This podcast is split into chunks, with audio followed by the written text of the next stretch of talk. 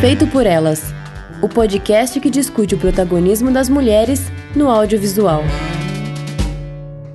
Olá, ouvintes, eu sou Isabel Wittmann. Oi, eu sou Kel Gomes. E o Feito por Elas de hoje vai ser uma conversa sobre o seriado Game of Thrones, que acabou de, acabou de acabar, né? Acabou de acabar.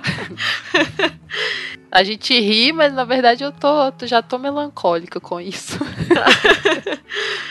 É, o seriado ele foi produzido pelo canal de TV a cabo HBO, estreou em 2011 e terminou agora, né, no dia 19 de maio de 2019. Já na sua oitava temporada, adaptada até um certo momento, né, dos livros do escritor George R. R. Martin. E depois a série seguiu sem ter os livros para adaptar, né? sem ter uma ajuda boa, né? Pois é. E aí tem um probleminha no desenvolvimento dos personagens, das narrativas, né? Mas a gente vai comentar sobre isso. E nesses, nessas oito temporadas da série, só uma mulher dirigiu episódios, que foi a Michelle McLaren, entre 2013 e 2014. Ela dirigiu dois episódios na terceira temporada e dois episódios na quarta temporada. A Michelle McLaren, ela já tava meio famosinha, assim, no meio televisivo, porque ela dirigiu alguns dos melhores episódios de Breaking Bad. Então, eu lembro que na época chegou a se comentar assim quando é que ela ia fazer essa transição pro cinema, porque ela era uma das melhores diretoras que estavam trabalhando com TV na época. E aí tu vai olhar o IMDB dela agora. e essa transição não foi feita. É, passarinhos cantando. É. E também só tem uma mulher creditada em oito, nessas oito temporadas como roteirista na série, que foi a Vanessa Taylor. Ela escreveu três episódios, dois na segunda temporada e um na terceira temporada tem mais duas pessoas, duas mulheres creditadas na equipe de roteiro, que é a Gursimran Sando, com quatro episódios, e a Jane Spenson, com um episódio. Não sei se eu pronunciei o nome delas corretamente.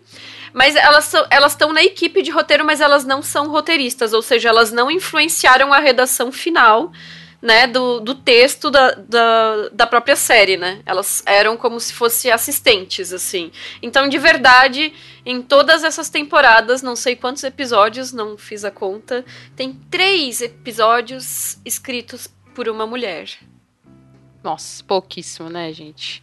E assim, a gente fica feliz que essas pessoas estejam aí na equipe de roteiro, né? Pelo menos isso, mas na prática é, não adianta, né? Tem que estar tá escrevendo mesmo. É, porque são os roteiristas que no final das contas vão definir como é que vai ser feito o desenvolvimento dos personagens, quais vão ser as ações, o que que eles vão falar, né? Que te, tem umas polêmicas também, né? Sobre falas colocadas na boca de certos personagens, enfim, né? Uhum. E ou seja, né? A série tem oito anos, teve uma mulher escrevendo, uma mulher dirigindo, e isso não acontece desde 2013 com roteiro e de 2014 com direção. Então temos meia década aí que nenhuma mulher chegou perto de definir o destino dos personagens no que está acontecendo em cena, né? E para gravar, né, como a gente falou, os livros é, os livros finais ainda não foram escritos, não foram lançados. O escritor, né, nos deixou na mão nesse processo todo. o povo até faz a, a piada que ele é o procrastinador. pois é, gente. E, e aí, né, não, não tenho que não, não tenho que adaptar, né? Virou fanfic. E assim, quando eu comecei a assistir Game of Thrones, eu fiquei pensando sobre isso, né? Como a gente passou aí quase uma década assistindo esse seriado, né? Em 2011, quando a série começou, eu ainda morava em Blumenau. Caramba! Eu depois me. então, depois disso eu me mudei para Manaus, passei quase meia década morando em Manaus. Hoje eu já tô dois anos e pouco morando em São Paulo. Nesse meio tempo, minha vida mudou completamente, né? Você foi tipo Vers, assim, ó, viajando pra caramba. E, tipo, desde que a série começou, eu comecei a ler. Quando eu assisti a primeira temporada, e aí eu li todos os livros que estavam disponíveis. Eu não me lembro se já tinham quatro ou cinco livros. Eu acho que eram quatro, e depois saiu o quinto. E aí eu li o quinto livro, não tenho certeza, também não marquei as datas, enfim. E desde então, esperando, né? E tu, Kel, chegou a, a ler os livros ou tu acompanhou mais assim pela série mesmo?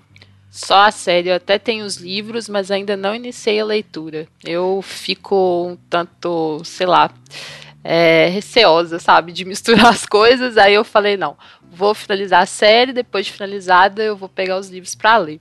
Até para não ter esse porque a gente sempre faz, né? As comparações são assim praticamente inevitáveis, inevitáveis porque é, é um material original e é um material muito bom.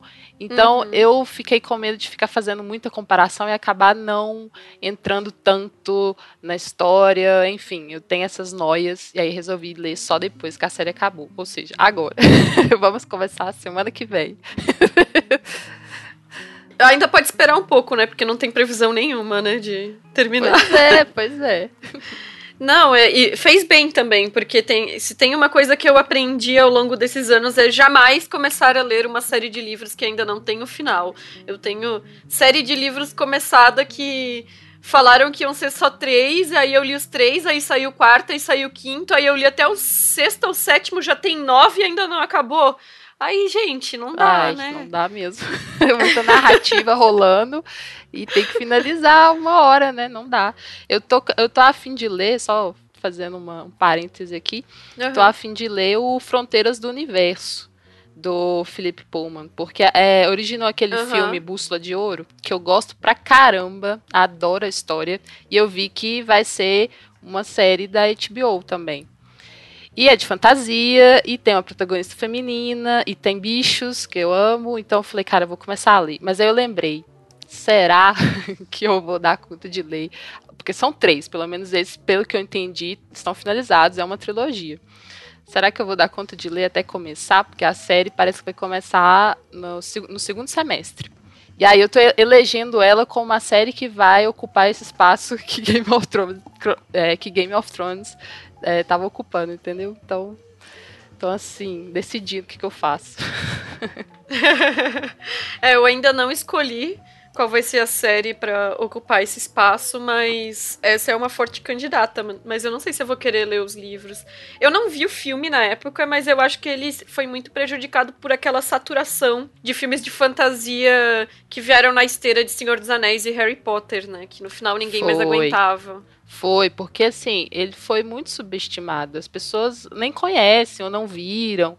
E quando eu vi, eu lembro que eu falei, caramba, que história massa. E aí, eu acho que flopou, né? Porque eles nem continuaram com a uhum. história. Tinha a Nicole Kidman, tinha o Daniel Craig.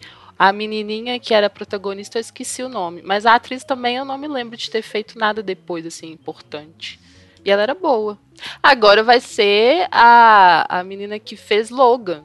Mais uma coisa que eu Sim. também fiquei super animada. Verdade. É, e agora assim, pensando em Game of Thrones, e a gente falou isso de ocupar essa lacuna, né? Eu acho que Game of Thrones foi assim. É, um último respiro do sistema tradicional de produção de televisão e de assistir TV, né? Porque é uma série muito grandiosa, muita gente acompanhou mesmo, assim, foi um fenômeno, né? De pessoas assistindo por todos os meios via, vi, é, lícitos e ilícitos acompanhando a série, né? Em todo o mundo, né, também. Isso, e outras séries de TV, tanto a cabo quanto aberta, estadunidenses hoje, por mais que façam um sucesso, são sempre sucessos em, em públicos de nicho, né? E desde que a Netflix entrou com esse sistema de lançar temporadas inteiras, que as pessoas maratonam, cada uma no seu ritmo, então tu não tem mais aquela coisa de comentar com as pessoas o episódio de ontem, porque cada um tá num ponto diferente da série, eu acho que dificilmente dificilmente a gente vai ter daqui para frente algum fenômeno que vai poder repetir o que, o que aconteceu com Game of Thrones, assim. Vai ter que ser uma série muito foda, porque mesmo outros, outros seriados que estão em andamento de TV a cabo, que tem bastante verba mesmo para produção, né? Verba para fazer uma série cara e bem produzida, né? Uhum. Não tem o mesmo impacto, o mesmo público que Game of Thrones teve, né?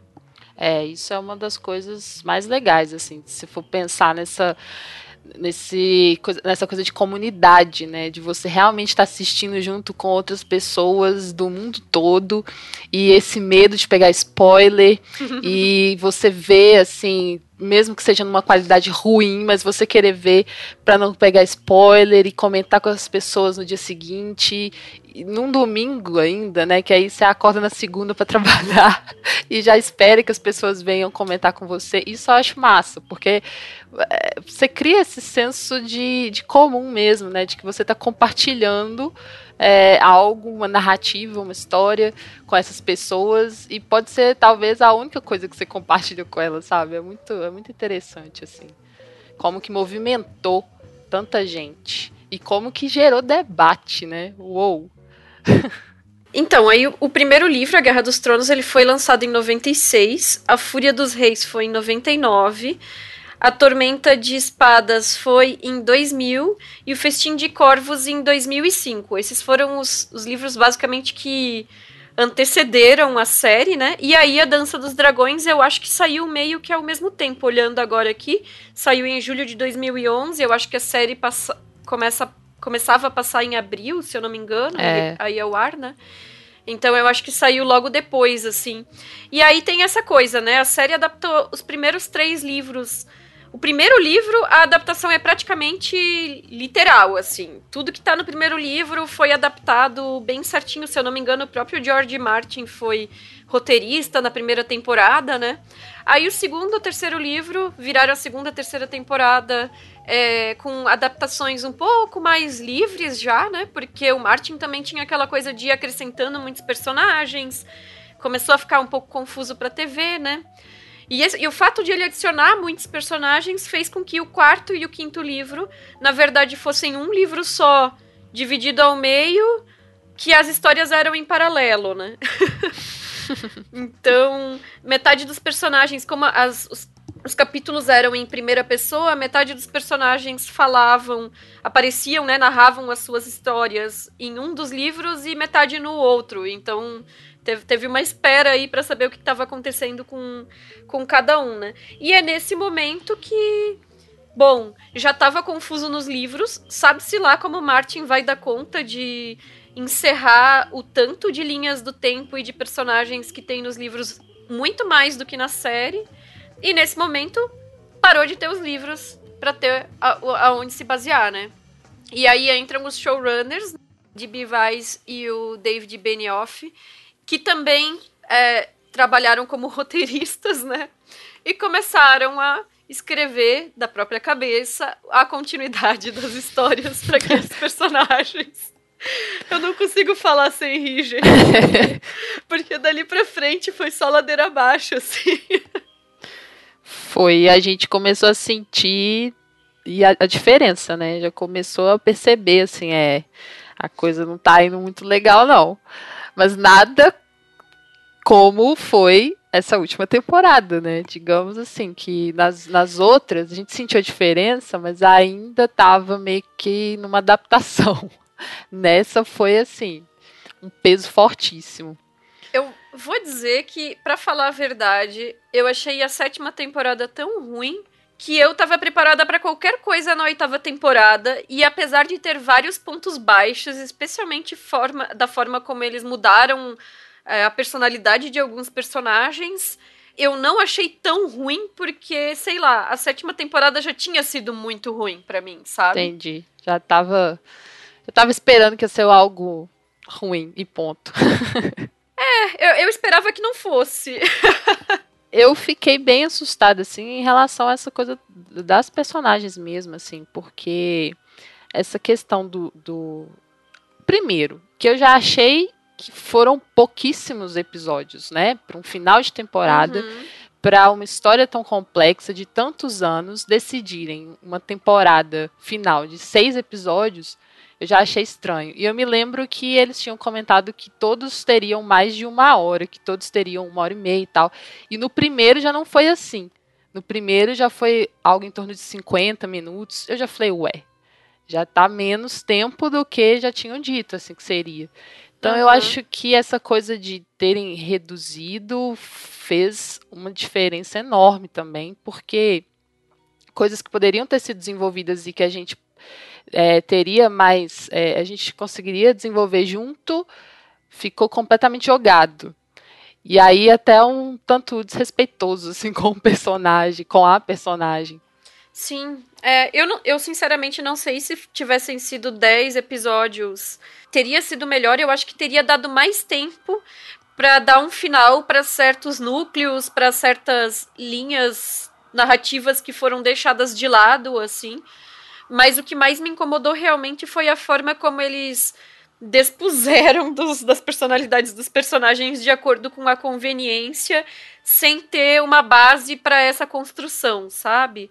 É, e aí eu acho que a gente já pode começar puxando uma, uma grande polêmica, que é assim o fato de que a série sempre foi famosa, assim como os livros, pela grande quantidade de mulheres importantes na história, né? Então, uhum. é, embora tenha alguns personagens homens que foram favoritos do público, como o próprio Jon Snow, o Tyrion, o Ned Stark no começo, o Sir Davos, enfim, mas o, a quantidade de mulheres que se destacam na história sempre foi ma maior e, na minha opinião, sempre foram personagens mais interessantes também. E aí, nessa última temporada, Daenerys chega né, né, em Winterfell, depois de sete anos aí percorrendo desertos em outros continentes e libertando pessoas e, sei lá, angariando seguidores, e resolve ficar fuloca, porque convém ao roteiro. fuloca. convém ao roteiro que ela, por ser Targaryen, se, tenha puxado o sangue do pai, né? E seja um reprise do rei louco, né? E assim. E é isso, tá dado. É, não, e não teve, não teve uma construção dessa loucura, não teve um crescimento de características dela que indicassem a possibilidade dessa loucura. Ao longo desses oito anos, antes disso, ela tinha tido alguns rompantes. Eu vi algumas pessoas dizendo que o fato de ela ter crucificado os senhores de escravo quando ela libertou os escravos era um indicativo de que ela era louca. Enfim, na visão dela, ela estava fazendo um bem para aquelas pessoas e liberando uma sociedade de uma forma revolucionária que implicava violência, né? É, exatamente. E ainda assim, ela não fez diferente de vários outros personagens, né? Exato. Então, assim, isso não é uma, uma justificativa, assim. É, é, claro que ela não é perfeita, ela não, ela foi construída como uma heroína, mas ela tinha complexidade, a gente percebia que ela tinha muita raiva, até pelo fato do, do quanto que ela estava perdendo, que ela tinha perdido.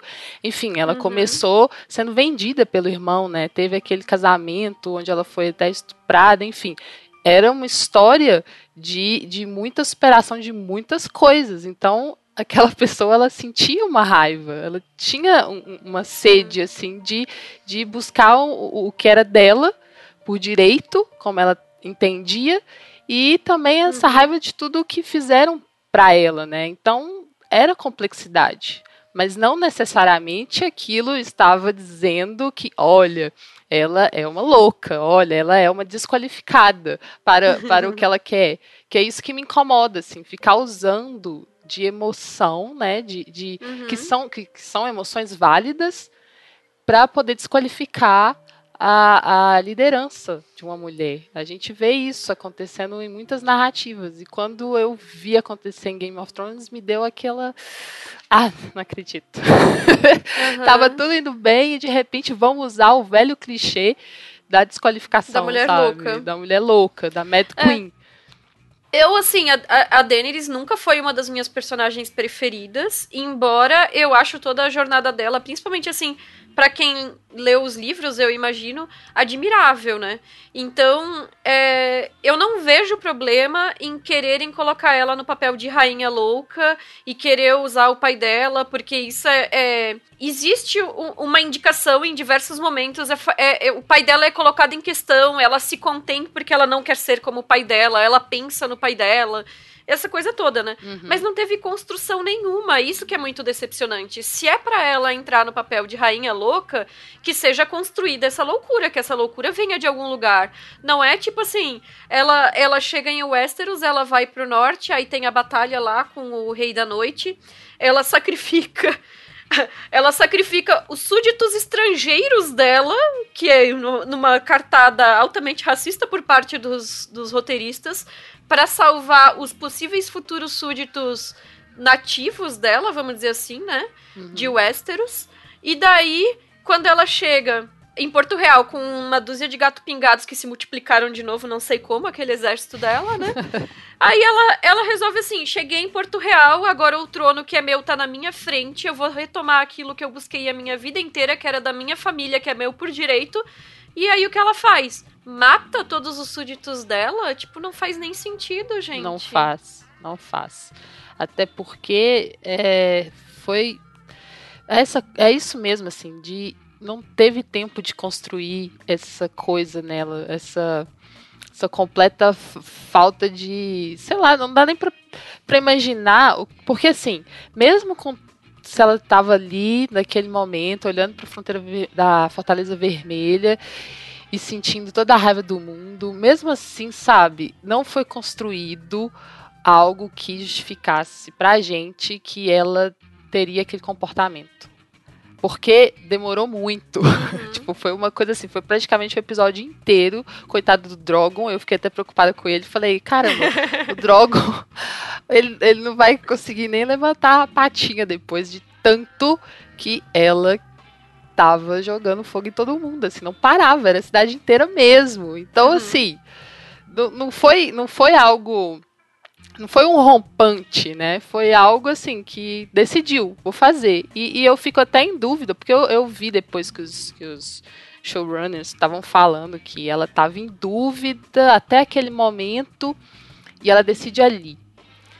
Só que talvez ela não tenha decidido ali também, porque ela estava chateada com todo mundo que estava que tava traindo ela, né? Uhum. O Tyrion, o John. E também a morte da melhor amiga, conselheira dela, Miss Sunday. Então, assim, aquilo poderia já estar tá na cabeça dela, sabe? E eu acho que faz até mais sentido para mim que estivesse por causa do tempo que ela demorou para fazer tudo isso, essa destruição toda. E ela nem chegou a querer confrontar a Cersei. Sim. Também é outra coisa super estranha, né? Ela tava com aquela sede de confrontar a Cersei e ela simplesmente esqueceu. Anticlimático. E outra coisa, até. é, e outra coisa. É, que injusto nem mostrar ela, né? A partir do momento que ela decide ali, quando tocam os sinos, e aí ela decide que vai tacar fogo em tudo, a gente não vê mais Daenerys. É uhum. É só o Drogon. Mais nada. Uhum. Então eu achei bem injusto isso mesmo. E outra coisa também, para finalizar o meu a minha raiva em relação a isso, é porque associaram a rejeição do John Ai, é sim. como é, isso para mim foi o pior. Pior, porque assim, eu já não gostei da, daquela conversa, acho que foi, eu não lembro qual foi o episódio, foi o segundo, eu não lembro, que ela tem com a Sansa, uhum. que a uhum. Sansa resolve falar para ela, né, que ela tá manipulando o John, e ela fala: "Tá, mas eu que vim pra cá por causa dele, quem que você acha que tá sendo manipulada, sabe? Eu achei esse diálogo péssimo, porque a Daenerys jamais ia fazer algo por causa uhum. de um homem. E ali ela estava dizendo que só estava ali por causa dele. Eu já achei isso péssimo. Como se ela não tivesse ali para salvar o próprio reino dela, já que o norte faz parte do reino que ela tá reivindicando, né? Sim, sim, colocou toda a justificativa no amor, né? Nesse uhum. amor que também a gente eu não comprei muito. Acho que ninguém. Aí vem nessa hora lá de juntar os pequenos motivos para fazer ela ficar loucona esse para mim foi o pior. O da rejeição do John. Ela virar e, e, e, querer beijar ele e ele não beijar ela. E a partir daí ela falar, ah, então é mito. Isso pra mim foi uma. Desculpa a palavra, uma cagada. É. Não, mas foi sim. E isso que tu falou de que ela pode ser que já tinha meio planejado Botafogo, tem a, tem a ver também, tem sentido com o momento em que o Tyrion falou para ela, olha, se tocar os sinos é porque eles se renderam. E ela, tipo, não falou nada, tipo... Ela não falou nada, exatamente. Tô de boas, pode tocar o sino aí como que quanto quiser. ela só olha pro verme cinzento e acena, né, pra ele. Vai, uhum. vai fazer o que você precisa fazer. Mas não respondeu para ele. Então, aí depois, quando eu vi os diretores falando isso, eu falei, é, até eles não estão sabendo justificar, porque eles estão vendo que realmente foi mal construído. E eles falam é. dessa coisa do tempo também. Eles falam que, ah, tivemos pouco tempo, irararã. Ah, puxa vida. Não perdoo. É, eu vi em algum lugar que ofereceram para eles 10 episódios e eles que recusaram, então o problema é deles. É, exatamente. Nossa, eu não sabia disso. e, e aí, assim, eu vi também pessoas dizendo: ah, mas é, ela sempre foi tirana, porque ela sempre teve essa coisa, né, de ir passando pelos lugares e conquistando, assim, né, onde ela passava, né, e o objetivo dela sempre foi o trono. E aí eu fico pensando, sim, o objetivo dela sempre foi o trono, porque ela, no, no entendimento dela, o trono era de direito dela, né, mas essas uhum. conquistas do jeito que foram feitas na história, para mim sempre foram conquistas assim mais para ajudar as pessoas aonde ela passava, né, que era quebradora de correntes e coisa e tal, do que assim nesse sentido da tirania. E aí nesse episódio final colocaram ela total assim é, engolida pela própria grandiosidade, um imagético nazista muito forte na estética que foi colocado ali do, do, das tropas todas enfileiradas, com aquele estandarte gigante com o dragão vermelho, com a roupa dela que deixou de ser vermelha e com, e com escamas e passou a ser preta. Então eu acho que eles pesaram a mão realmente nessa coisa, até no final de colocar ela não só como louca, mas também como tirana, ditadora e nazista. Pois é, e mais uma vez, faltou construção para isso, gente. Não que a gente, ah, nossa, Daenerys tinha que, é, tinha que ser linda, maravilhosa e, e chegar ao trono e tal. É, não, a gente poderia lidar com ela não pegando o trono, sabe? Uhum. Mas a uhum. forma como eles fizeram isso é que ficou problemática. E pesou demais a mão. E a hora que ela encontra o John a gente já, a gente já tá falando com spoilers liberados. Né? Liberadíssimo, né? todo mundo já é. viu, né? pois é. E da hora que ela encontra o John, pouco antes dele assassinar ela, para mim também é outra, outra falha, assim. Porque ela parece que tá num transe. Uhum. E ela, tipo, ao mesmo tempo, ela vira a Daenerys que tá encantada pelo John novamente, assim. É, sabe? Foi, foi uma bagunça emocional que fizeram com ela ali uhum. que eu uhum. realmente não, não entendi, assim. Porque no momento ela tava ali toda poderosa, nazista, aí quando entra o John, ah, John, vem com a gente, vem, vamos fazer o nosso reino. É, vira uma Daenerys inocente de novo, né? É, toda inocente de novo. E assim, tava até estranha, porque não era a mesma inocência de antes, assim, uhum. uma inocência que ela já teve. Era uma inocência muito estranha. E, cara, eu falei, ah, não acredito. Aí acontece o que aconteceu. É, então, eu te, tem dois tweets que eu separei aqui para ler que comentam sobre essas, essa questão da personalidade da Daenerys que para mim foram assim no ponto, né? Aí é uma moça chamada Caroline Seed, eu depois acho que eu deixo o, o link do tweet no post do, do episódio, que aí as pessoas podem ler, mas eu vou traduzir, tá? Ela escreveu assim: não sei. É, e ela colocou entre aspas como se sendo coisa que as pessoas estavam dizendo, né? A reação fria da Daenerys ao assassinato do seu irmão abusivo era uma prévia dela se tornando louca. Aí ela disse: essa é uma análise estranha de um show onde Tyrion estrangulou sua, sua própria namorada até a morte e nós somos.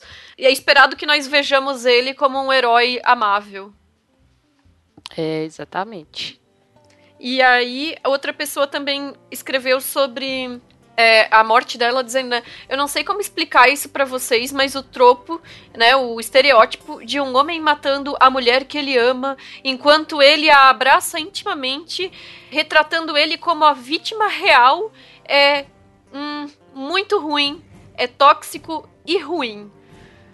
Então coloca assim, né, como se o pobre homem acuado com essa mulher malvada, ele não tem opção a não ser matar ela. E isso num mundo uhum. onde a gente tem tantos feminicídios, onde tantos homens usam como desculpa o fato de que, olha, eu não tive outra opção a não ser matar ela, é realmente um tropo muito ruim.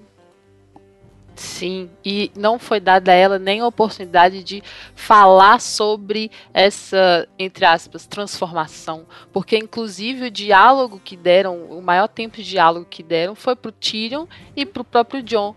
Tipo, eles ficaram conversando sobre ela e ela mesma não pôde falar sobre si para ninguém. Isso também eu achei péssimo, assim. Porque talvez a gente é, né, teria chegado uma, a uma é, melhor aceitação disso se a gente ouvisse dela, sabe? Uhum. É, do que ela estava passando ali. Mas não, eles preferiram ficar naquele diálogo que foi grande entre o Tyrion e o John. E eu acho que o John, inclusive, fala, assim, tenta defender uhum. ela, né, pra ele e tal. Eu falei, gente, mas isso era um, era, era um diálogo que poderia estar sendo, sendo realizado com ela. É.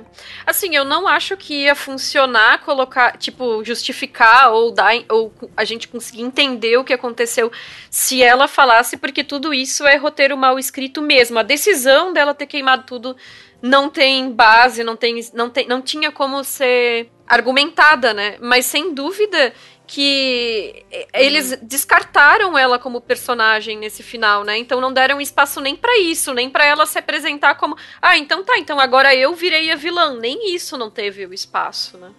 Foi, foi, foi. Ah, foi muito triste, muito triste.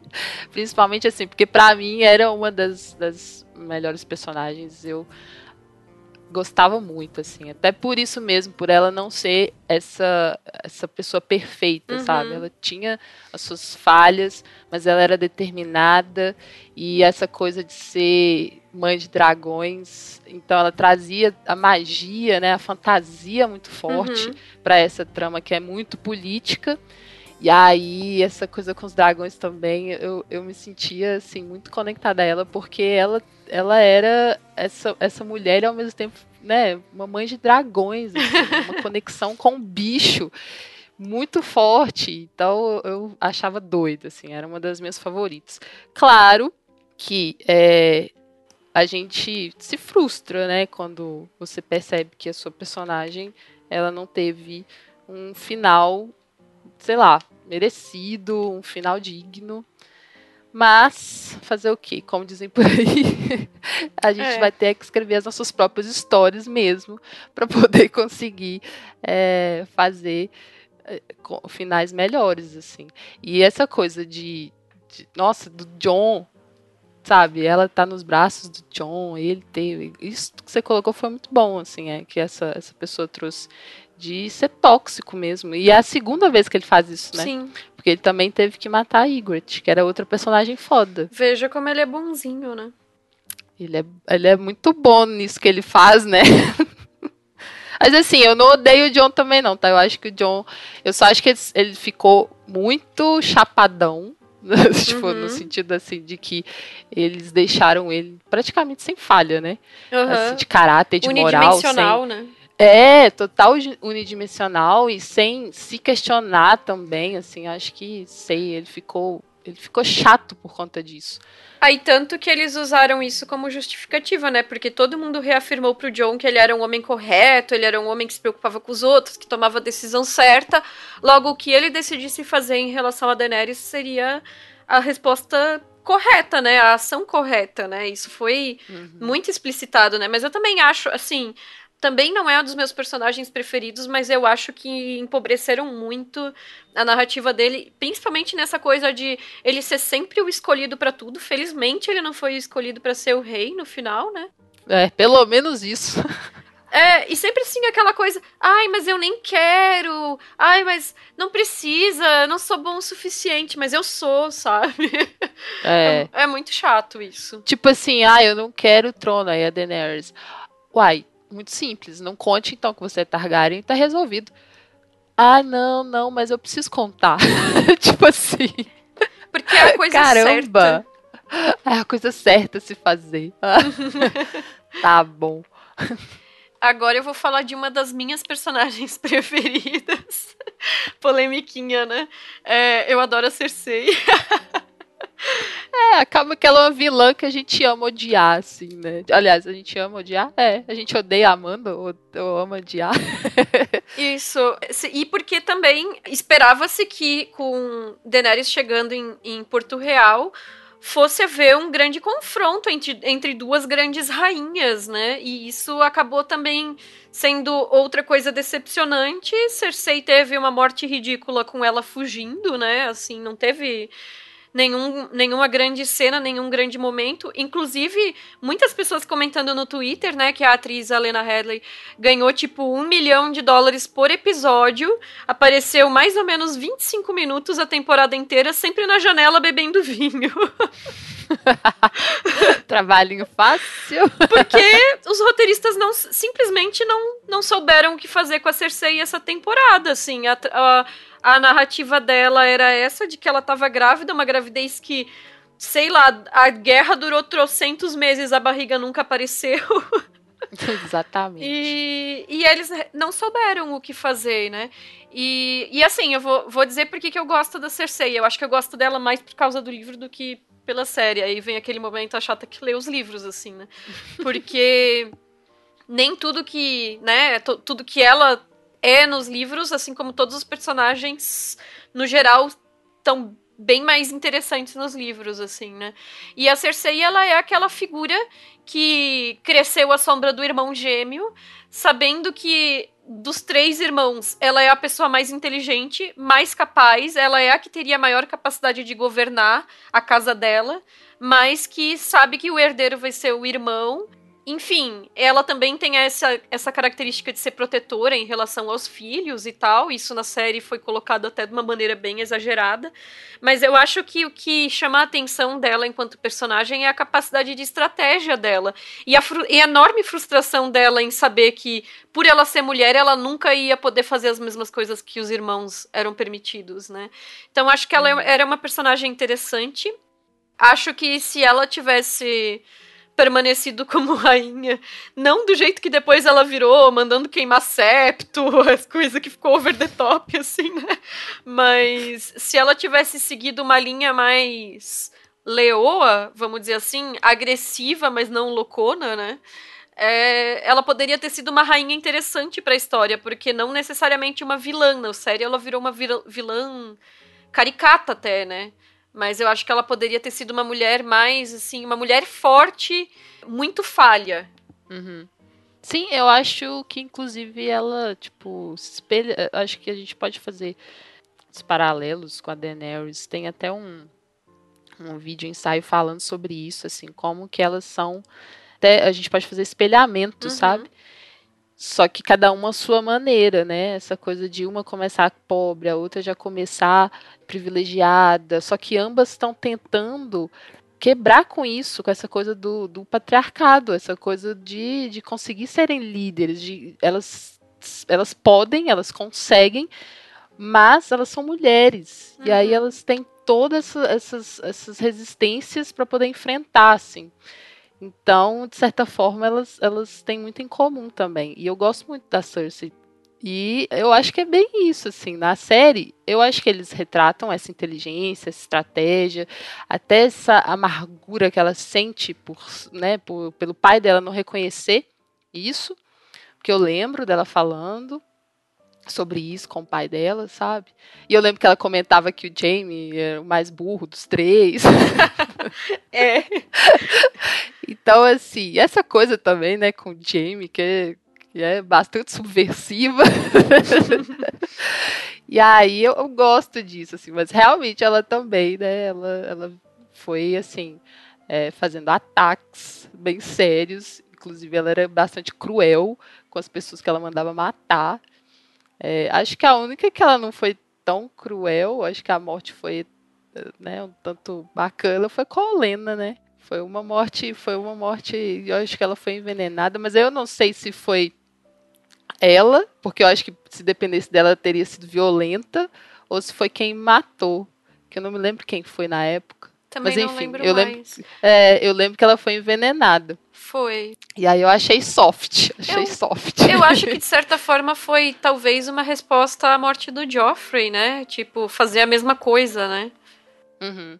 E aí, mas ela foi terrível com a Elaria Sand, por é. exemplo, é. deixando a mulher lá vendo a filha sendo morta, enfim. Uhum. Ela fez, fez coisas horríveis fez, também. Fez, fez. Mas é aquilo.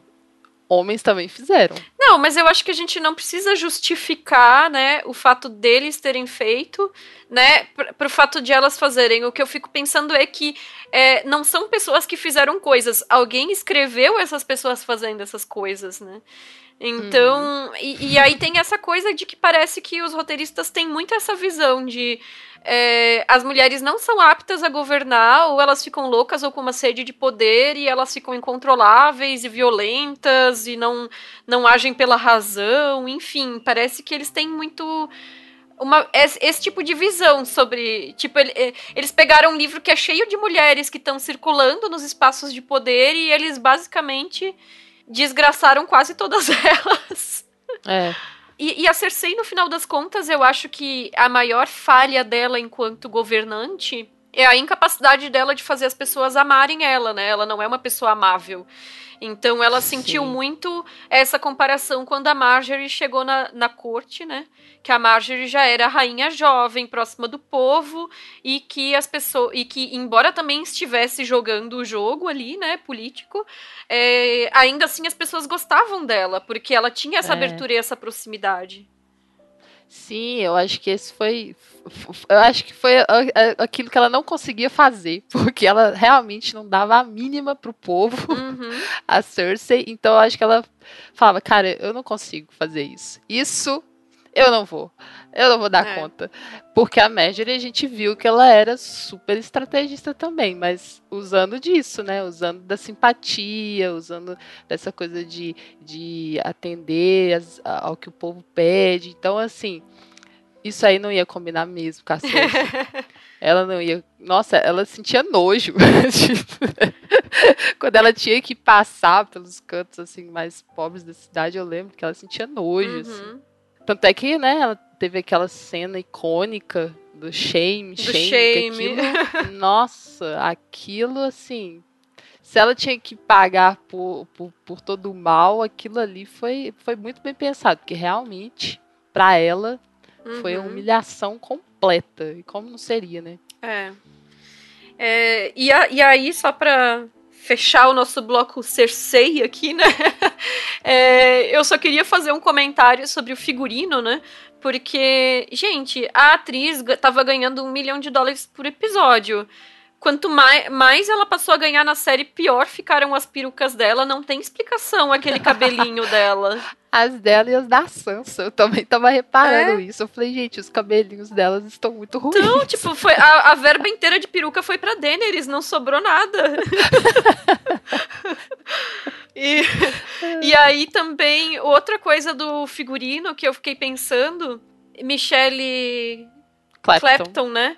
Eu, nossa, eu sou muito fã dessa mulher, porque ela é maravilhosa. Eu até comentei isso quando eu gravei o, Covil com o Bassi e a Domênica sobre o episódio, o sétimo episódio, não, o quinto episódio, eu tô achando que tem oito essa temporada. O quinto episódio, né, eu gravei com eles, e eu falei, né, Michelle Clapton é a única pessoa que manteve consistência narrativa nessa série, porque do início ao fim, é, as roupas dos personagens mantêm toda um padrão que faz muita lógica, que remete às casas, remete aos lugares, mas também traz a questão da individualidade. E aí a Daenerys, que era alguém que era despojada de pertences, que não tinha nada e que no início vestia os trapos que dessem para ela, né? E que passou por diferentes lugares e diferentes povos e adotou o, as vestes dos lugares onde ela passou.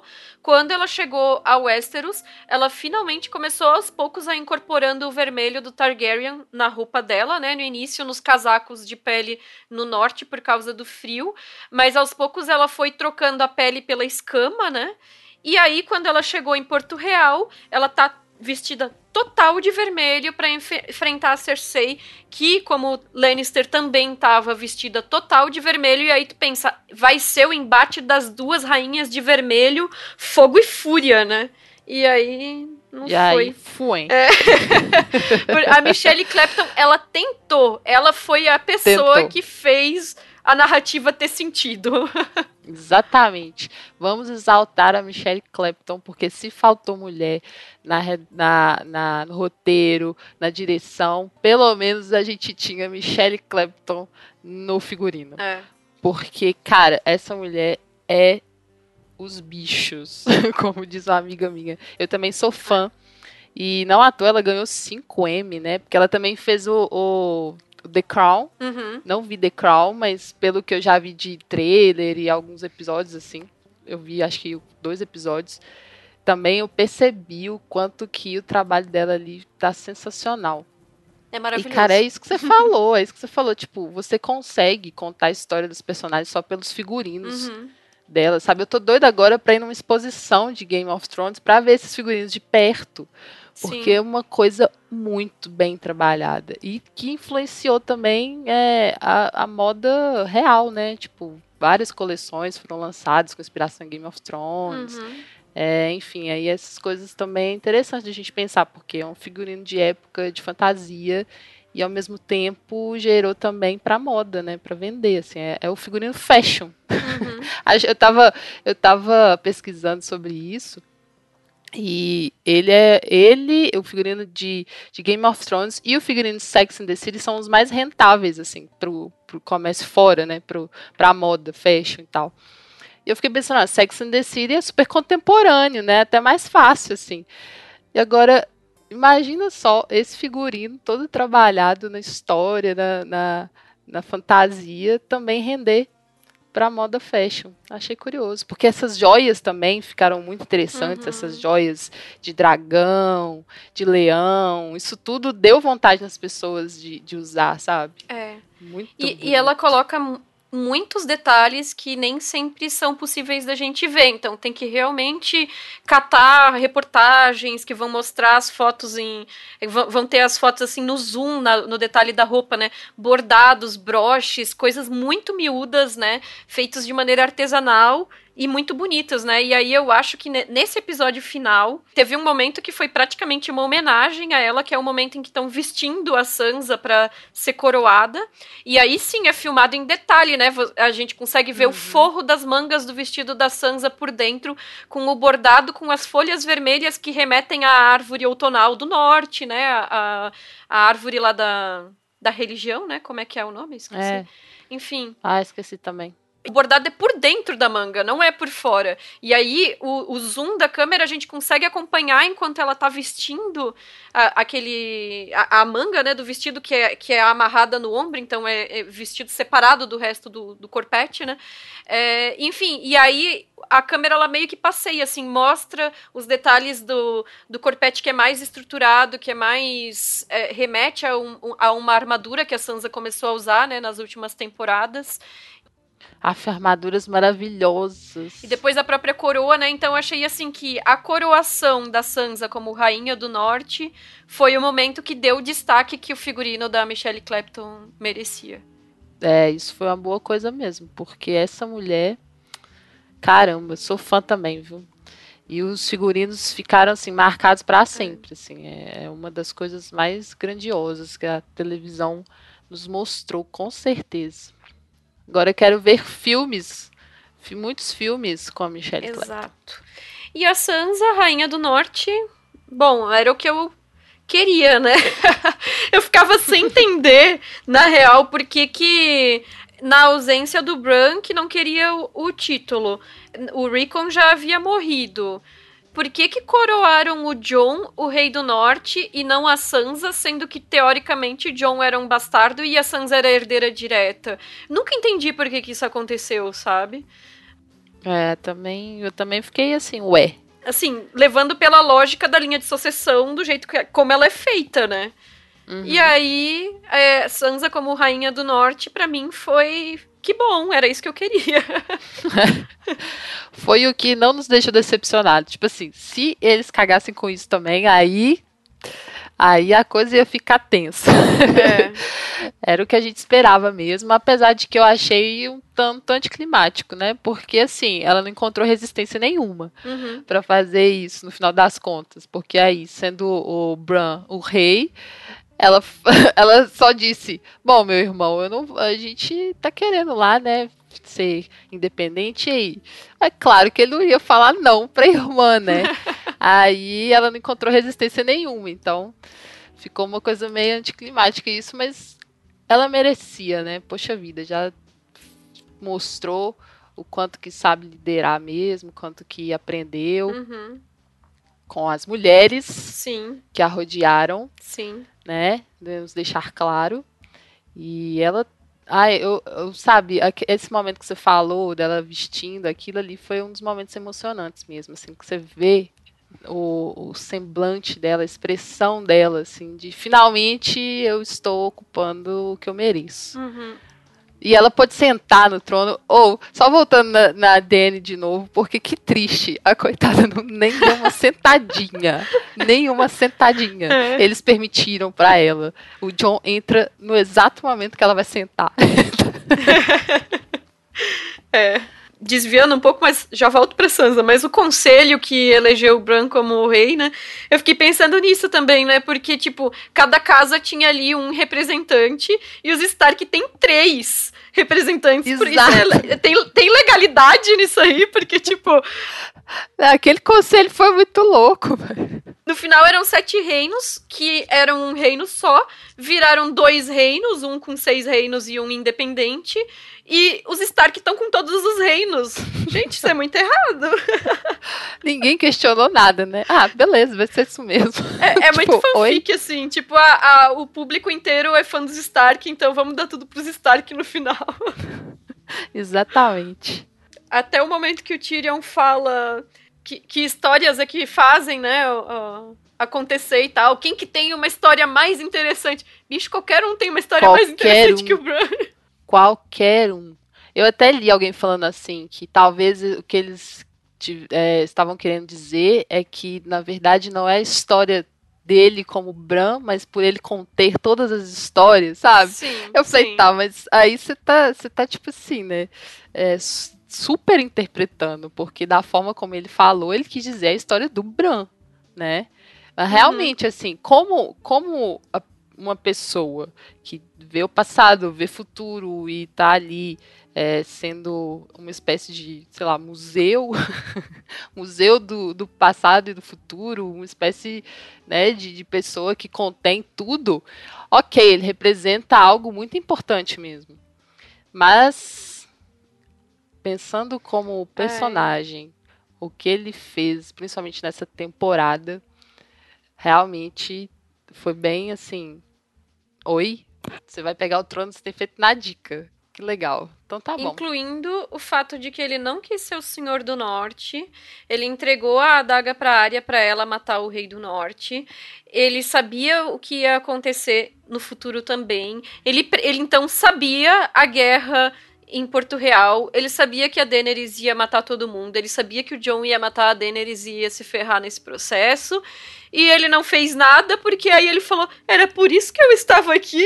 Nossa, isso, isso deu muita raiva, porque foi tipo, ah, ah, você acha que eu ia mover algum dedinho sabendo que eu ia chegar aqui? Tipo, Eu não queria ser rei de, de- né? Quem que quer ser rei do norte? Eu quero Rei ser do rei é, Norte, de, é. de tudo. eu senti exatamente isso, tipo, sabe? Ah, né? Então, isso pra mim também foi meio paia. Enfim, mas eu, eu tenho algo a dizer sobre a questão da deficiência dele, porque algumas pessoas usaram isso na internet pra dizer, sabe, pra zoar, pra, tipo, falar como que ele era incapaz. Isso tá errado. Muito errado, porque a gente não. é, Ele não a, a, a gente não tá falando que ele é incapaz por conta disso. A gente está falando de outras questões. E eu vi que pessoas colocaram isso no meio, sabe? Como Nossa. se, ah, poxa vida, o menino nem, nem anda. Até aquela própria. Até aquele próprio meme que colocaram o trono e a cadeira dele. ah, sabe? sim. Eu achei aquilo um tanto desrespeitoso, assim. Ah, tipo, destruir o trono porque o trono já estava pronto, assim. Eu achei um tanto estranho ficar falando, chamando a atenção para isso, sabe? Porque na verdade Uhum. é, é- isso, isso não quer dizer nada no sentido da capacidade dele de governar. Então, é só porque ele realmente não fez nada, né? Durante a série, assim, durante, a série não, durante a temporada. É, até a Foi Sansa muito. É, ali comentou, né, sobre que ele não ia ter filhos, né? Embora Foi. nesse caso não é uma boa ideia, eu não achei pelo menos uma boa ideia. Toda vez que o rei, o rei morrer, vai ter uma guerra pela linha de sucessão, né? exatamente. Mas eles que se resolvam aí, né? Então, e aí voltando a Sansa, né? eu tinha até escrito um texto que no, no meu blog, né, no Estante da Sala, é, depois do episódio, acho que foi o 5, não, foi o 4, né, que ela falou que ficava grata pelos, pelos homens que passaram na vida dela, né, o, o, o Mindinho, o Gente, eu já não lembro o nome de mais ninguém, acabou já. O Ramsey. o Ramsey, isso. Basicamente implicando que o fato de ela ter sido violentada, estuprada, enfim, foi o que levou ela a ser quem ela era, deixar de ser o passarinho do início da série e hoje ser uma senhora do norte, né? Que consegue governar as pessoas, enfim, né? E aí, de novo, os roteiristas colo colocaram na boca da personagem algo que atestasse como que o estupro foi importante na trajetória dela, né? Uhum. E ao invés de perceber que o crescimento da personagem se deu desde o momento que ela saiu de casa e foi para Porto Real e começou a conviver com as pessoas e entender a política e ter que sobreviver e fez merda para isso, né? E faz parte do processo de crescimento, né? Hum. E, e conviveu com pessoas manipuladoras e conviveu com mulheres muito inteligentes e estrategistas, e foi isso que levou, na verdade, ela a estar tá onde ela estava, né?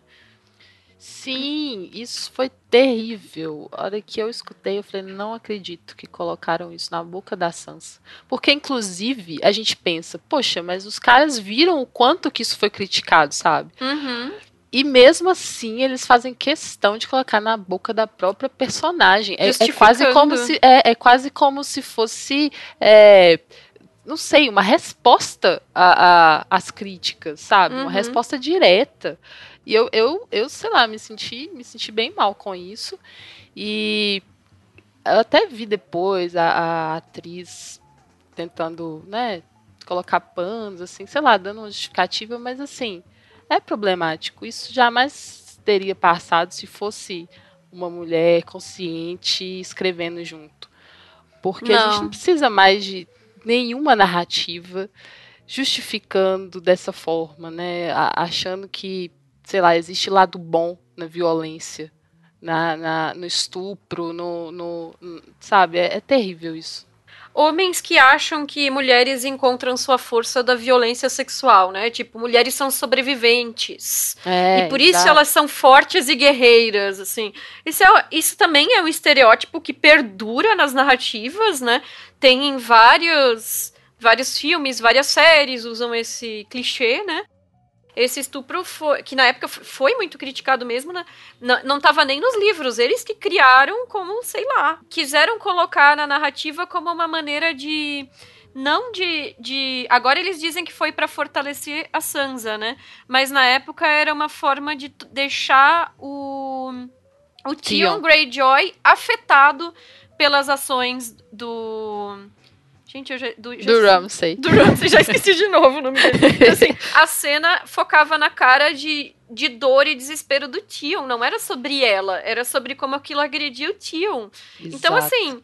Era, foi feito de uma maneira muito escrota, assim. Desculpa o palavreado de novo, né? Assim, mas, mas, é, mas, assim, não tem, não tem como, sabe? E, nas, e no livro não, não acontece isso. Ela nunca casa, nunca vai pro. Nunca vai lá pra, pra nem lembro o nome. Enfim, ela ainda tá no ninho, no ninho da. Na casa da tia dela. Ah, tá, sei. Eu esqueci também o nome. Ela nunca, ela não casa então com o Ramsay no, no livro. Não, que, quem casa com o Ramsay, é, o Ramsay acha que tá casando com uma Stark, mas eles arrumam tipo uma sósia da área. E aí depois ele descobre que, que louco. Gente, o livro tem umas histórias muito sem pé nem cabeça também. E, e, aí o que, o que é feito é transferir essa história dessa falsa área pra Sansa como uma forma de afetar o Tion na narrativa da série, né? Não faz sentido. E aí, assim, as pessoas por muitos anos odiaram a Sansa, né? Porque ela fez muitas besteiras na primeira temporada, né? E, uhum. e, e, as pessoas chamavam ela de Sonsa ao invés de Sansa, né? E, uhum. e assim, eu nunca fui muito à vontade com isso porque para mim e, e, eu coloco isso no texto que eu vou deixar linkado, né? A Sansa ela sempre representou aquilo que é fácil de odiar, que é a feminilidade tradicional, né? É a uhum. menina que foi criada pelos pais para ser uma dama, para bordar, para fazer o enxoval dela, para casar com um lord no futuro, para ter herdeiros pro norte e que ela ainda não conhecia o mundo fora dessa realidade que ela foi ensinada e por isso ela achava que aquilo ali era todas as opções que ela tinha.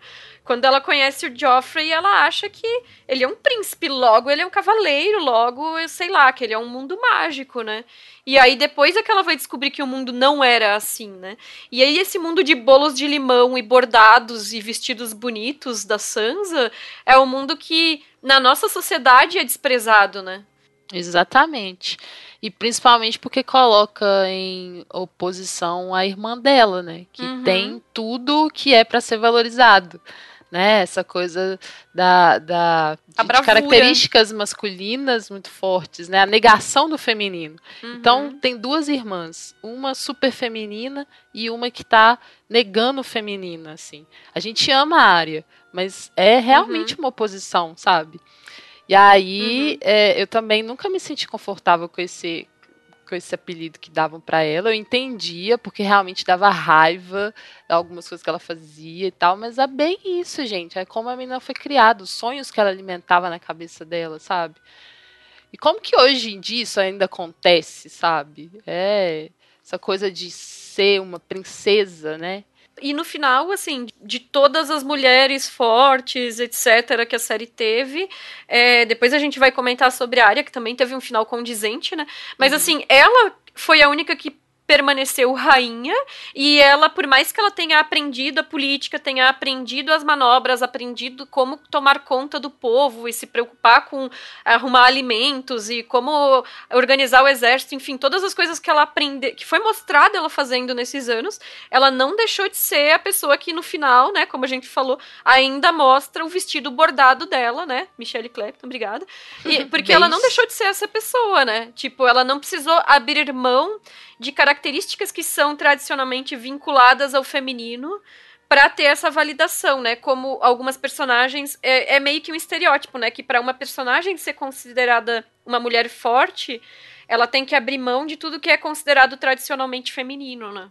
É, isso é um problema. E tanto é que ela não. É, isso eles não mudaram nela e foi ótimo, assim. Ela não se transformou numa guerreira, por exemplo, ali quando estava tendo a, a batalha com os White Walkers, né? Ela, ela não tem essa força da luta, dessa luta física.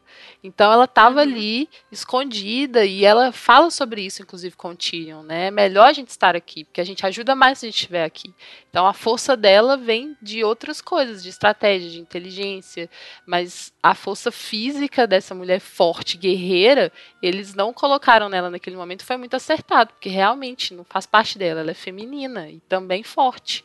Porque é possível e é legal que seja assim. É, é, uhum. E outra coisa que eu queria comentar aqui mais uma vez, é, a narrativa ali do figurino, da maquiagem, do penteado, está sendo super bem contada, que eu li sobre esse o cabelo dela, né, do penteado dela ali quando ela consegue a, o trono, né, de rainha do norte, como que é diferente de todos os outros penteados que ela sempre usou porque ela sempre usava muito inspirada nas mulheres que Ao a cercavam é, e, que, e que a inspiravam e que estavam ensinando ela alguma coisa. Então, ali, o cabelo dela estava falando para eles, para os roteiristas e diretores, que olha só, ela está se inspirando muito mais nas mulheres, tá? Uhum.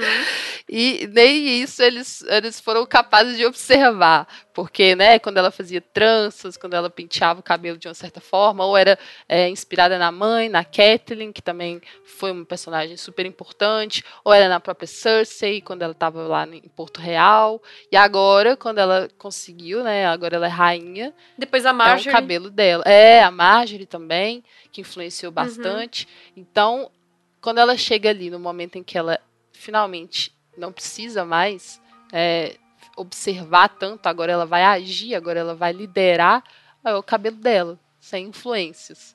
É o que ela escolheu usar, uhum. assim. Isso é muito bonito se pensar. É, bem legal. É, a Sansa é outra que é das minhas personagens preferidas, porque eu acho que ela teve um, uma trajetória de crescimento muito boa, apesar das cagadas de roteiro, né?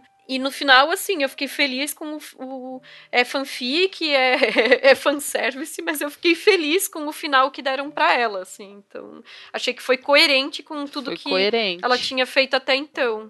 Foi, só, foi, só foi fácil, mas foi coerente. Foi, foi fácil demais, porque os Stark têm poder demais, né?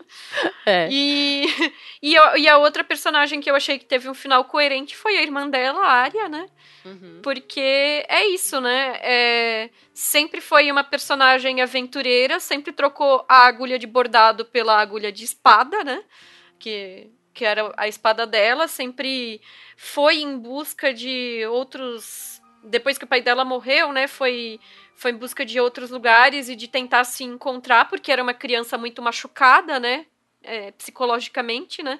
Passou por situações terríveis, foi treinada basicamente para a própria morte, assim, né? E para trabalhar em função da morte, né? Uhum. É, se a gente for pensar como personagem, ela é até meio tenso, assim, né? Porque, tipo, é uma criança que é ensinada basicamente a ser uma assassina. Ela tem umas. Sei lá, ela é uma serial killer, assim, né? Serial killer. é. Mas. Mas que nesse momento final, assim, ela no último reencontro com o cão, ele disse: Você quer se tornar como eu, né? Ficar em busca só dessas vinganças, né?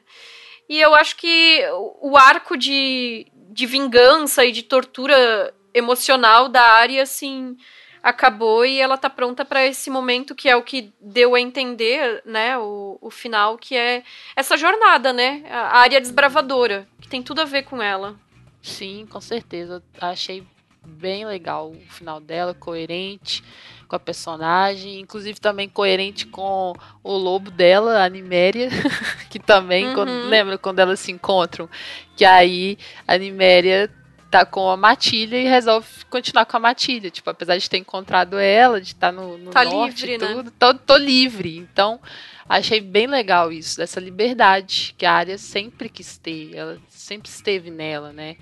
Ela perdeu muita coisa, ela perdeu o pai amado, ela foi, ela foi separada da família, mas ela foi se. Sei, ela foi, ela foi se preenchendo de tudo isso, assim, que ela foi descobrindo na jornada dela de uma forma muito interessante. Muito interessante. E, poxa, luta bem pra caramba, né? Eu fiquei bem feliz dela ter matado o Rei da Noite também. Sim, achei muito bom. Achei Fez todo bom. sentido, né? Porque a. Melisandre já tinha falado pra ela que ela ia matar, né? Pessoas de olhos castanhos, olhos verdes, olhos azuis. E aí ela deu aquela frisada, né? Olhos azuis, né? Lembra? Lembra? Muito É. bom. Foi muito bom terem colocado pra ela, assim, isso, porque, inclusive, foi emocionante aquele momento, assim, porque antes, né, dela dar a facada, ele que pega o pescoço dela e a gente, junto dela, dá aquela respirada. Ai, meu Deus, será que a área vai? e aí, não, é ela que tem a, a artimanha de fazer aquele golpe lá. Então, essa cena foi uma das mais legais. E é uma referência, né? Porque ela já tinha treinado aquele golpe quando ela tava lutando com a Brienne, né? Treinando com a Brienne. Pois Esse é, go- essa coisa de deixar cair a, a, a faquinha ali, né? Pra. A adaga pra trocar de mão, né? Foi sensacional. Sensacional. Eu li em algum lugar, eu não sei se é verdade, mas que a Arya nos livros é canhota, né? Mas que a Maisie Williams é destra. E aí que quando começaram com é, no- nos, nos treinamentos, né, pra pré-produção e tudo, a treinar ela, espadachim, essas coisas, ela falou: não, a personagem é canhota, eu vou. Eu vou ser canhota. E disse que depois ela se arrependeu, porque ela passou todos esses anos passando trabalho de, de ter que fazer os movimentos muito bem feitos, porque a área ficou foda, né? Sendo que tinha que realizar com a mão esquerda, sendo ela destra. Caramba. Não sei se isso é verdade, mas, mas eu fiquei impressionada se for. Realmente. E por falar em Brienne, outra personagem que conquistou corações aí, né? Com, Sim. com o passar dos anos, conforme ela foi aparecendo mais. Acho que ela ficou um pouco apagadinha, assim, nessa última temporada. Mas gostei muito que o Jaime co- colocou ela como cavaleira, fez a sagração dela lá como cavaleira, né? Foi lindo, foi lindo. Foi bem bonito. Até pensando assim nesse esquema de que ela já tinha sido da guarda real do Renly e tudo, né? E, e ela era a única mulher cavaleira, né? Então ela voltou oficialmente a ser mulher cavaleira, né? Uhum. E, e, que também foi deixado bem claro, né? Que ela era mais habilidosa do que outros cavaleiros que já tinham passado por essa, essa, esse lugar de ser da guarda real, né? E acho que foi merecido, assim. Muita gente achou que foi problemático ela ter chorado quando o Jamie foi embora. Eu não sei, eu não fiquei particularmente incomodada, porque a Brienne, por mais que ela seja uma ótima lutadora, sempre me pareceu uma pessoa muito sensível. Então, para mim não foi assim tanto essa coisa de ah, meu macho me deixou, sabe? É. Mas um momento de vulnerabilidade dela emocional, assim. Que ela já Sim. tinha tido outros, inclusive porque ela também já tinha sido apaixonada pelo Renly, né? Ela chorou a morte dele também, né? É, eu também não me incomodei, não. Achei, achei coerente. Exatamente por isso, assim. Apesar de ela ser essa, né, essa soldado, essa pessoa alta, né, super uhum. habilidosa e com senso de dever muito forte, muito determinada, assim. Ela tem a fragilidade dela, assim. Então, e não tem essa coisa de, ai, choro. É, é, é aquilo de novo. É porque liga a feminilidade. Feminilidade é coisa ruim, não pode ter. É, é isso. É. Pra mim é isso, assim. Ah, não pode chorar. Ah, não pode mostrar fragilidade. Não pode mostrar emoção.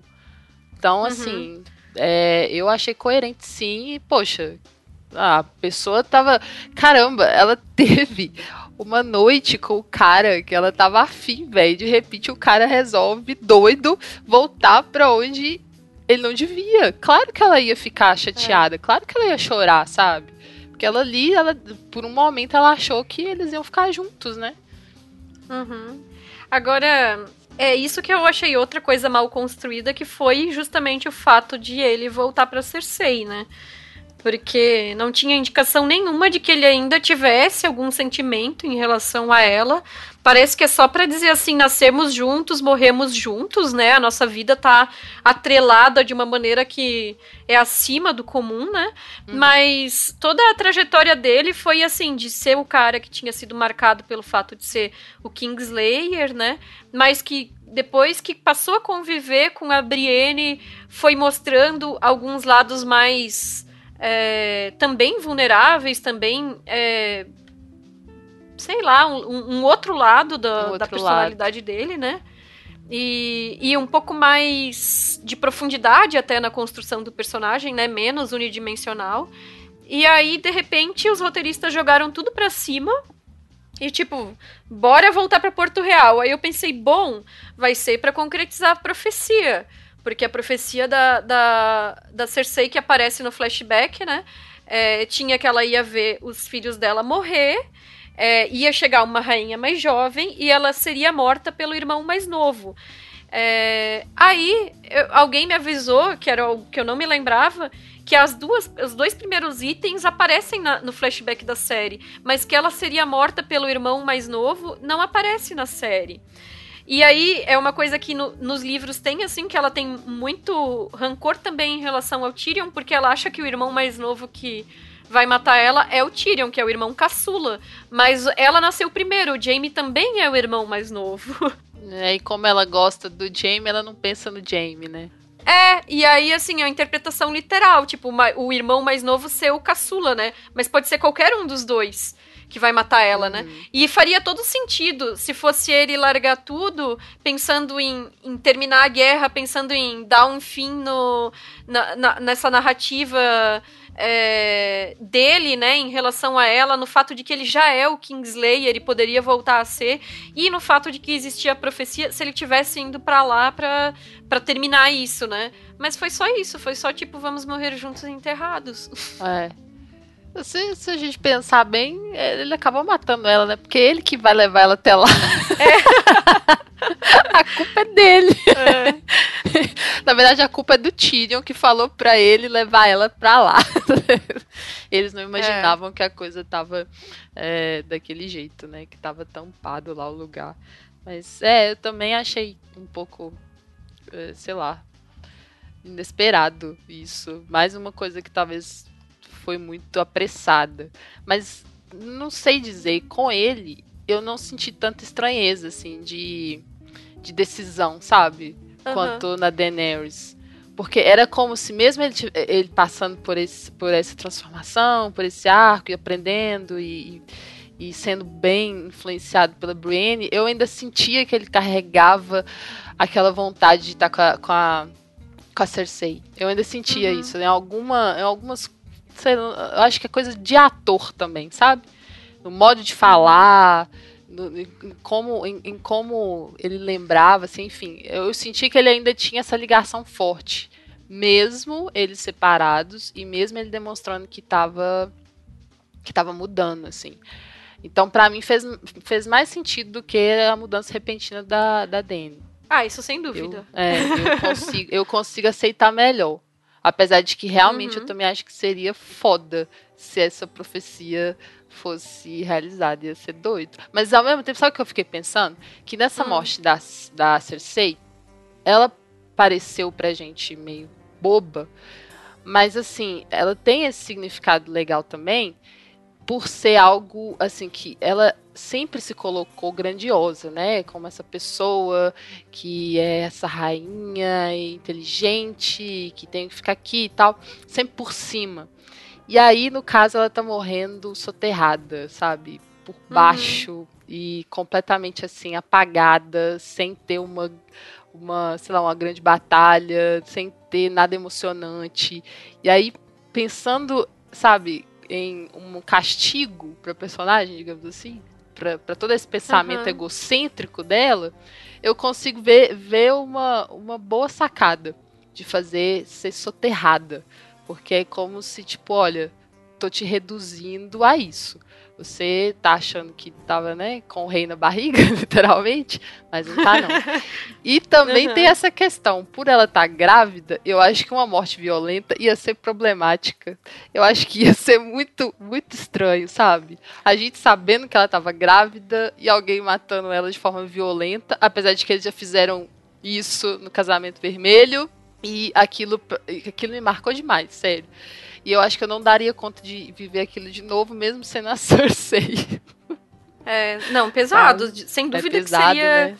seria pesado, né? Ainda mais em uma série que tem esse histórico de homens que cometem violências contra mulheres, né? Só porque, no caso, estaria no fechando a profecia, né? Uhum. Mas, mas seria muito falando muito em pesado profecia, mesmo. Você que lê os livros, me responda. É, tinha essa profecia do Azor Ahai Uhum. E eu esqueci o nome da, da, da pessoa que morreria nos braços do Azor Ahai. A Nissa. Nissa alguma coisa? Não lembro. Eu não lembro. Gente, eu não lembro mais dessa profecia em detalhes. Eu só sei que era e um prometido. Seria, assim, né? Então, pois é. Então, seria o que aconteceu entre o John e a Daenerys? Então, tipo, ele poderia ser aplicado a isso? Tipo, ele ter matado ela?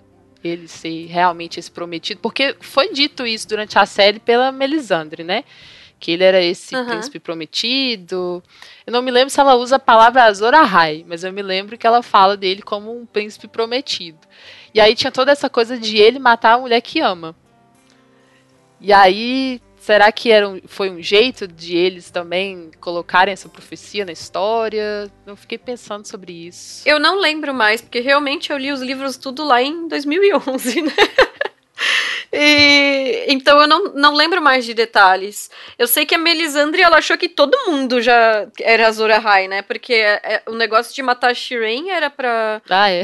tipo Ai, revelar Azor Ahai, enfim. Então, ela cometeu muitos erros na busca por esse escolhido, né? Uhum. E no final, assim, pelo menos para mim, não ficou claro que alguém fosse. Chegou, assim, o fato de o John ter renascido era, era um indicativo, né? Renascido não, revivido, né?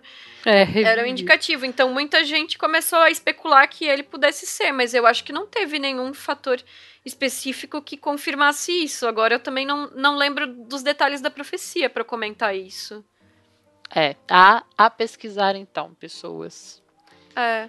Agora, o John, ele acaba que ele que era o bonzinho o, assim, né, entendido como mocinho, queridinho, né, um, um dos personagens preferidos do público, ele espelhou o Jaime Lannister, né, porque ele também se tornou Kingslayer, né, nesse... Uhum. Tipo, matou a rainha louca, entre aspas, né. E aí ele mesmo fica nessa coisa de se questionando, né, se foi a coisa certa, né, porque é, bom, a gente já falou bastante sobre a morte da Daenerys, né? Não é um negócio muito bem resolvido, né? Então... Não mesmo. Mas eu achei interessante que mesmo ele tendo matado ela, embora ela, ela não tivesse ainda coroada e o povo sabendo que ela era a rainha, ele não ficou com a pecha de Kingslayer como ficou com o Jaime por todos esses anos. Sim, verdade. Porque, né, na verdade, a, a Dany, coitada, não conseguiu ser rainha também, né? Vamos combinar. É. Foi tipo um segundo. Agora, eu achei nada a ver, assim, toda a negociação que teve com o Verme Cinzento, como se eles ainda tivessem alguma autoridade ali, sabe? Tipo, depois que eles entraram no navio pra ir embora, por que, que o John precisou ir para pra, as muralhas, sabe? Ninguém ia ficar sabendo se ele não tivesse ido. Sim, eu também não entendi isso. Eu fiquei pensando, porque assim, to, toda aquela coisa do conselho toda estranha, né? Tipo, é. o Tyrion, prisioneiro, mas na verdade era, foi ele que decidiu tudo ali. é. Mas é até, até coerente com o personagem, porque ele sempre dá, dava conta de, de esperar as coisas do, com o jeito dele. Mas assim, essa coisa toda com, com o Verme Cinzento, que tava sangue no olho também. E aí, beleza, deixou o, o John prisioneiro. Depois eles decidiram levar ele lá pro, pro, pro norte da muralha e tal. E o Verme Cinzento, assim, na minha cabeça, o Verme Cinzento não ia nem pensar duas vezes antes de matar, de matar o John, sabe? Pois é, fica ele esperando uma autoridade para autorizar ele. É, eu, enfim, achei essa parte do conselho muito estranha. Eu nem revi o episódio, eu quero rever depois para ver se as coisas melhoram, mas eu acho que não. E por falar em conselho, Bran, o rei sabe o que tudo sabe e tudo vê, porque conhece passado, presente e futuro. Tem um conselho lá que é risível, né? O que, que é o Bron sendo mestre das moedas, né? Sim, ninguém sabe que vai dar merda. Então, e eu já tava assim, super incomodada quando eu vi que aquela mesa, ah, lá, só tem homem, né? Na uhum. mesa. Mas aí a Brienne aparece e aí eu respiro, falo, pelo menos ela. Mas realmente, assim, não fez sentido mesmo essa, essa colocação pro Bron, pro Bron porque, velho, ele nunca teve nada de político, assim. Ele sempre foi escrachado. Aliás, nessa hora, ele que suscita a piada completamente é inútil, completamente necessária de bordel ali. Uhum. E que é aquela coisa, né? É, já que estamos aqui, a maioria aqui é de homem, então a gente vai falar dessas coisas aqui, que é o que interessa. É. E aí, eu também fiquei achando, bom, vai começar um reino meio loucão de novo, né? E aí, a Brienne, que teoricamente, pela lógica, ficaria no norte, porque ela servia Sansa, né? Uhum. E aí eu também vi alguém comentando no Twitter, não lembro quem que foi, alguma coisa nesse sentido, né? Que é muito significativo que uma série como Game of Thrones termine com personagens discutindo sobre bordel, né? Pois é. Foi a última coisa, né, que eles falaram? Foi. Ah, bordel. Ainda teve isso.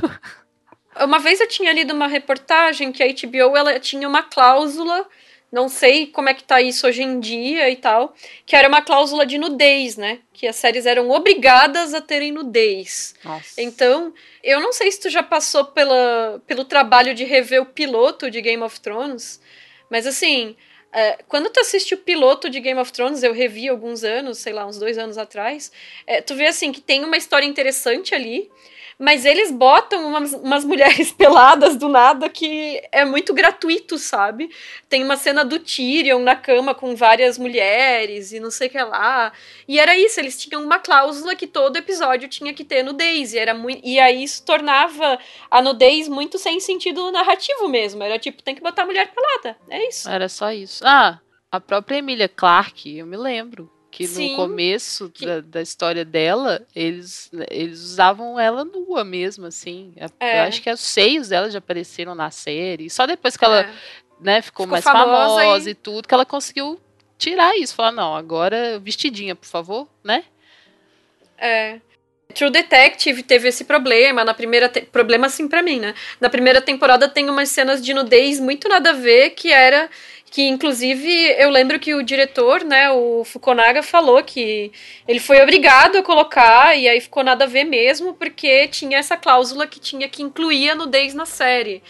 Então, eu acho que a HBO, por muitos anos, não sei como tá hoje em dia, mas teve essa abordagem muito crua em cima da narrativa. Tipo, as pessoas querem sexo e violência, e é isso que atrai público. Então, mesmo que tu tenha um material bom para trabalhar em cima, ainda tem que incluir sexo e violência extra, e Game of Thrones, por muito tempo, foi pautado só no choque, assim, também, né? uhum. né? Num choque extra. E é isso, né? Então, a série já tem esse histórico. E aí ela termina com bordéis então, assim, realmente eu não lembro mais quem tweetou isso, mas é muito significativo pro histórico, né, da, da série. Sim, e essa temporada fez o tempo todo uma revisita à primeira. Principalmente ao primeiro episódio, ao início de tudo. Então faz todo uhum. sentido mesmo. É, eu até comentei também no Twitter que assim, é, é ótimo ver revisita e fazer esse, esse, essa ligação, essa relação, diálogos que, que foram ditos lá atrás e ressignificados agora, cenas que foram feitas lá atrás e que agora são feitas de outra forma, enfim, isso é legal uhum, de ver. Isso é legal, só que, né? É, só que voltar aos erros, não. Aí não. Aí eu acho paia, né? Voltar a referenciar o que não era legal, aí já não, já não precisa, né? Porque aí já não tá dizendo de evolução tá dizendo de outra coisa. É. E só para finalizar, a gente não citou elas porque foram personagens que apareceram durante períodos curtos na série, né? Mas é sempre bom lembrar, né, já que a gente tá focando mais nas mulheres da narrativa, a Mera e a Osha, que foram duas mulheres que carregaram o Rei Bran, agora Rei Bran, por muito tempo em várias temporadas, né? Então elas foram muito importantes para ele que já sabia que um dia seria rei e não ligou para nada do que foi feito nesse meio tempo inteiro. Isso aí, gostei. Eu também queria lembrar a maravilhosa da Liana Mormont. Ai, sim, Linha, Lianinha. Lianinha, Lianinha que né, passou pouco tempo na série, mas foi marcante. E a gente amou, assim. E a, a forma como ela lutou com aquele gigante, aquele final para ela, foi muito digno, foi muito emocionante. Então ela, um beijo, ficou marcada na história. É, ela realmente foi. Até tem uma entrevista com a atriz eu vou ver se eu acho o link para colocar no post, mas perguntaram para ela o que, que ela ia sentir mais falta depois que a série acabou, né? E a menina tem 15 anos, né? E ela disse que ela é tímida. Então ela disse que o que ela mais ia sentir falta é estar tá numa sala rodeada por homens velhos e ela dar uma lição neles, sabe? Porque ela sempre abria a boca para fazer discursos fodas, né? já tá, já tá crescendo empoderada. é uma gracinha. É. Bom, crescendo mesmo, né? Agora pensando em retrospecto, quando como os atores eram todos pequenininhos na primeira temporada, né? Foi quase uma década aí. É, os Stark principalmente eram crianças, né? E agora para chegar até o final foi um todo um processo de crescimento físico e dos personagens também que foi bacana ter acompanhado, né? E ter visto o desenvolvimento dessas personagens, apesar de sétima e oitava temporada, principalmente os roteiristas estarem no modo aleatório. Sim, sim.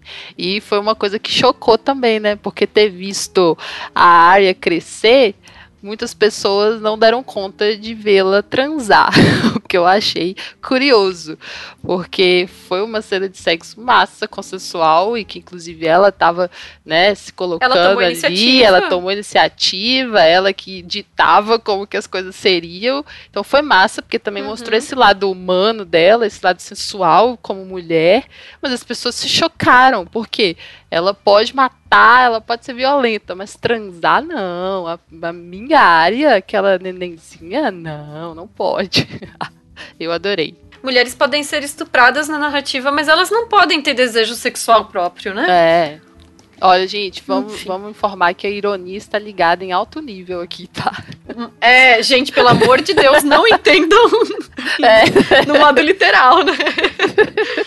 É, então, a gente se despede de Game of Thrones meio com sabor agridoce, né? Porque foram muitos anos, foram personagens que a gente se afeiçoou, mas nem sempre as decisões dos showrunners foram as melhores possíveis e sem o apoio dos livros, principalmente eu acho, a qualidade caiu muito do, da série, né? Mas eu ainda acho que foi uma série que marcou época, que vai ser lembrada, porque foi um fenômeno televisivo, né? Ah, com certeza. Um fenômeno importante e que né, teve influência em muita coisa que veio depois. Então, por mais que a gente perceba problemas, que a gente aponte essas questões que são é, falhas mesmo e tal, a gente precisa também ver a importância que teve a série, assim, a grandiosidade da produção, o próprio figurino que a gente tanto comentou aqui, a importância dele para a narrativa. Então, assim, é uma obra a ser analisada, a ser vista. E é isso, eu gosto demais, apesar do final, apesar da temporada final, uhum. eu continuo gostando e eu vou ler os livros agora, esperando pelo final do Martin, né? Vamos ver o que, que ele vai arrumar. E assim, foi uma viagem, né? Agora eu vou sentir muita falta mesmo, porque foi marcante, foi marcante. E ainda estou sofrendo pela morte da Dani, porque inclusive aquela cena do Drogon conferindo como que ela tava, aquilo para mim doeu o coração. Ai, gente, parecia um cachorrinho. Sim. Ah, enfim. O dragão com consciência política, como andaram dizendo por aí. Tem que acabar é o sistema. Exato. Cadê a democracia em Westeros, né? O Sam tentou no final, mas não deu, né? Então, gente, eu queria fazer um pedido para vocês. Eu tô fazendo um artigo sobre Feito por Elas, que na verdade já tá feito. Ele já foi aprovado para publicação e ele tá numa fase de correções. Uma coisa que eu gostaria de atualizar eram os dados sobre os ouvintes, porque eu tinha feito uma enquete, uma pesquisa no, no, com o Google, um formulário, né, em 2016 para pegar o perfil dos ouvintes, mas eu imagino que de 2016 para cá, como a gente era um podcast recém-nascido na época, o perfil dos, dos ouvintes provavelmente mudou bastante. Então, eu gostaria de ter dados mais atualizados para poder colocar no artigo para quando ele fosse publicado, isso ficar registrado de uma maneira mais recente, mais atualizada, né? Para isso, eu fiz de novo um formulário no Google que é rapidinho de responder, são perguntas bem fáceis, só de assinalar mesmo. Anônimo, não precisa colocar nem e-mail nem nada. E vai me ajudar bastante a traçar mais ou menos esse perfil dos ouvintes. Eu vou deixar o link aqui na postagem. Aqui, tô fazendo com setinha no YouTube. Vou deixar o link aqui na postagem para quem quiser colaborar. Eu peço, por favor, se vocês puderem ajudar, tirarem cinco minutinhos, eu acho que resolve para responder esse questionário e vai ajudar a gente não só a ter um perfil mais exato de quem são os nossos ouvintes hoje em dia, como também me ajudar a ter um trabalho mais atualizado para poder publicar sobre Feito por Elas. Isso aí, participem, gente. É, também gostaríamos de lembrar vocês que todos os principais filmes e referências que a gente mencionou no programa estarão linkados no post. Para dar seu feedback sobre esse programa, deixe seu comentário no SoundCloud, no nosso e-mail, que é contato@feitoporelas.com.br ou no nosso novíssimo site feitoporelas.com.br, que está lindão. Lembrando também que agora temos no site uma lista com os nossos próximos programas e filmes a ser debatidos. Então, para quem quiser assistir com antecedência, é só conferir lá e ficar em dia com as nossas pautas. É só acessar a aba Calendário. Você também nos encontra no Twitter, no Instagram, Facebook e no Letterboxd, feito por elas. Se puder, avalie a gente lá no iTunes, porque isso ajuda demais, né? Ajuda o podcast a ganhar mais visibilidade, ajuda outras pessoas, né, a nos conhecerem. E lembrando também que além do site e do feed, os programas estão disponíveis no Spotify, no Deezer e no YouTube. E outra forma de ajudar a gente a crescer é por meio do Padrim e do Patreon. Então colabora com a gente padrim.com.br ou patreon.com barra feito por elas. Quem é a madrinha ou a padrinha o nosso projeto define as nossas pautas futuras, que são decididas né, por meio de votação, com as madrinhas e padrinhos, e também recebe uma newsletter quinzenal com conteúdo que a gente cria e cura, que funciona como um complemento ao que a gente já faz aqui no podcast e agora no nosso site. A gente também tem um grupo no Telegram onde rolam conversas principalmente sobre cinema, mas também sobre outros temas como seriados e animais de estimação. FP Pets. FP Pets. Eu falo FPets. FPets. Hashtag FPets. E então, quem que tiver interesse em ter várias conversas cinéfilas e afins, acesse o link que vai ficar no post. Obrigada, gente. Obrigada pela audiência, pelo apoio e até o próximo programa. Beijo, gente. Até a próxima. Tchau.